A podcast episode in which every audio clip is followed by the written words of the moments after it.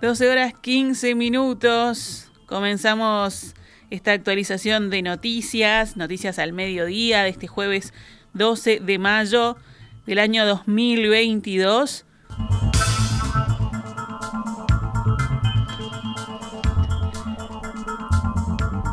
El presidente Luis Lacalle Pou está reunido a esta hora en la residencia oficial de la avenida Suárez y Reyes con los legisladores de la coalición multicolor para presentarles los principales lineamientos de la reforma de seguridad social. Del encuentro participa el doctor Rodolfo Saldain, presidente de la Comisión de Expertos en Seguridad Social, que expone sobre los detalles técnicos de la iniciativa. Además de los parlamentarios del oficialismo, también asistirá el expresidente y líder colorado Julio María Sanguinetti. El senador del Partido Nacional, Jorge Gandini, dijo que las reformas están pensadas eh, para las próximas generaciones.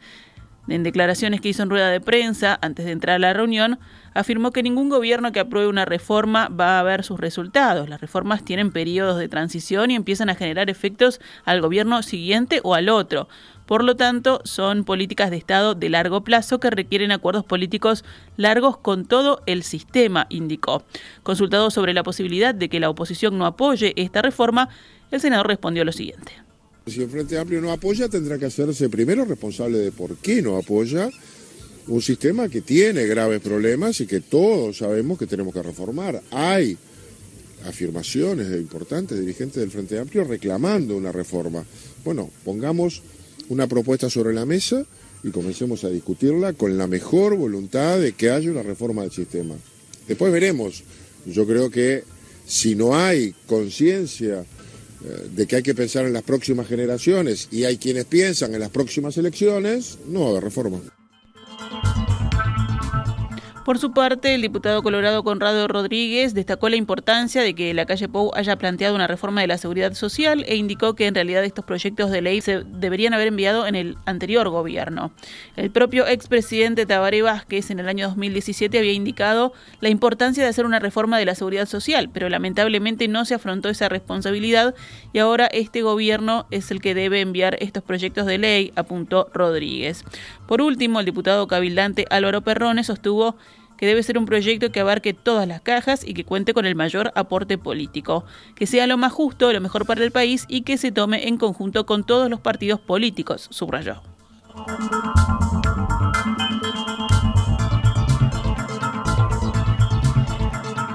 El PIT-CNT analiza un paro general parcial en la segunda quincena de junio. La central planteará el tema en la mesa representativa que se llevará a cabo el próximo viernes. La medida obedece a que, según entienden, el gobierno no está dando respuestas adecuadas a los principales problemas de la sociedad uruguaya, como lo son la inflación, el salario y el empleo, ni mostrando señales de apertura a sus propuestas. Recordemos que una delegación del PIT-CNT le presentó al presidente Luis Lacalle Pou una batería de medidas para paliar la crisis económica.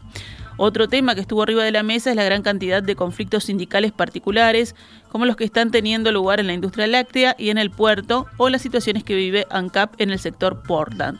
De llegar a un acuerdo en los próximos días, el de junio será el segundo paro general parcial del PITCNT en lo que va del año, luego del realizado el 8 de marzo.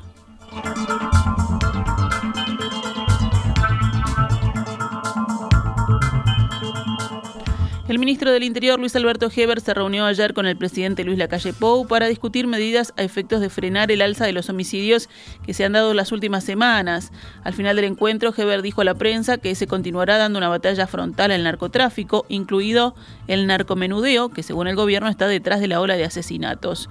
El ministro informó además que pidió que en la próxima rendición de cuentas se aumenten las vacantes para policías, los recursos para adquirir vehículos y que se cree otra fiscalía de estupefacientes.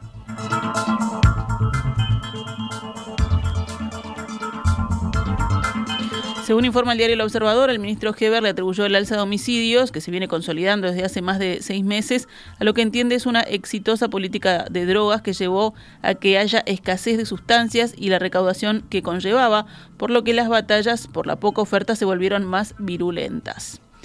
El Frente Amplio prepara una interpelación al ministro Heber por el crecimiento de los homicidios. Ayer el senador Charles Carrera dijo que el ministro no tiene un plan para bajar estos delitos. Según el último informe oficial, en el primer trimestre de este año la cantidad de homicidios fue 33% mayor que la del mismo periodo de 2021.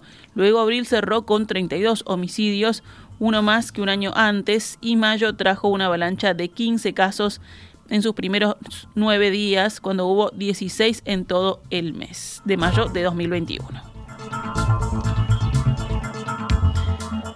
Y en la madrugada de este jueves, un delincuente fue abatido y otro detenido por la policía en el marco del patrullaje que se está llevando adelante en la zona del barrio Peñarol. En tanto, otros dos sujetos fugaron y ahora están siendo intensamente buscados por los funcionarios policiales. El operativo policial se llevó adelante en las inmediaciones de las calles Salónica y Bremen. Cabe recordar que en menos de 48 horas se registraron otros cinco homicidios en esa zona. Cuatro cuerpos fueron encontrados calcinados y uno baleado en el cuello.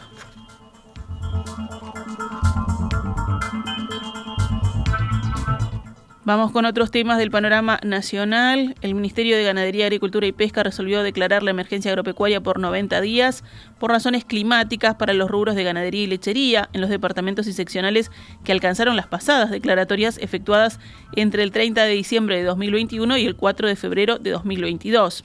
Las zonas alcanzadas son las seccionales de Artigas, Durazno, Rivera, Tocuarembó y Cerro Largo. La Comisión de Emergencias Agropecuarias analizó la situación agroclimática actual del país, previendo una notoria falta de fibra al entrar el próximo invierno. Habrá de determinar un escenario de crisis forrajera con impacto sobre los productores ganaderos y lecheros de dichas zonas, es lo que dice la resolución ministerial. A su vez, se considera que deviene necesario y conveniente tomar la medida a efectos de contribuir a sostener la viabilidad de los productores.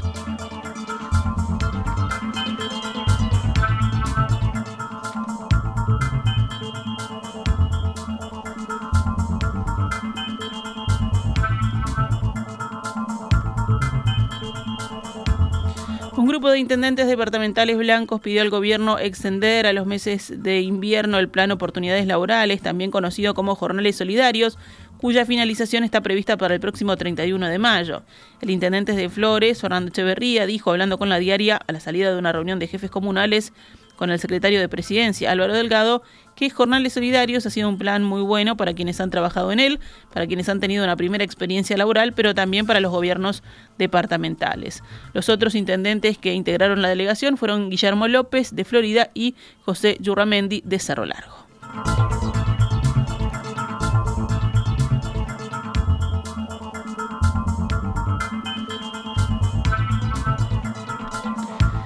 Cerramos el panorama nacional. Roque Barla, edil del Frente Amplio en Salto y docente de secundaria jubilado, fue condenado por la justicia a dos años y ocho meses de prisión por un delito de abuso sexual agravado contra su nieta de tres años. El hombre de casi 60 años de edad había estado a solas con la niña cuando habría practicado los abusos. La pequeña le contó a su madre lo sucedido y esta radicó la denuncia ante la fiscalía. El Frente Amplio de Salto, que mantuvo el silencio hasta que se pronunció la justicia, convocó a una reunión extraordinaria de la mesa política para dilucidar si emite una declaración de repudio.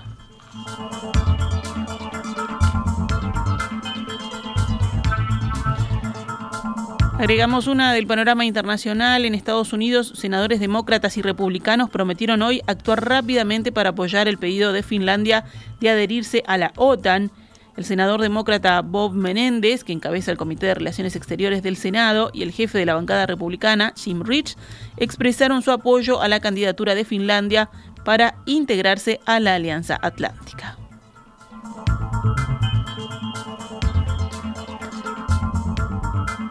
En deportes, la selección uruguaya de fútbol que se prepara para el Mundial de Qatar jugará un partido amistoso contra Estados Unidos el próximo domingo 5 de junio en el Children's Mercy Park de Kansas City en horario a confirmar.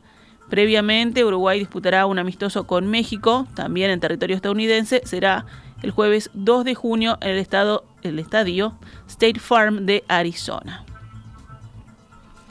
Y después, el 11 de junio, recordemos, que se presentará ante Jamaica en lo que será el partido despedida en el Estadio Centenario. La logística y el precio de las entradas, que prometen ser populares, se darán a partir de la próxima semana. El debut de Uruguay en el Mundial está previsto para el 24 de noviembre a las 10 de la mañana hora uruguaya contra Corea del Sur.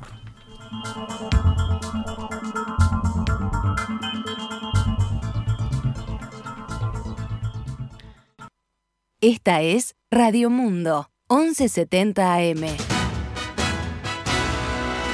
¡Viva la radio!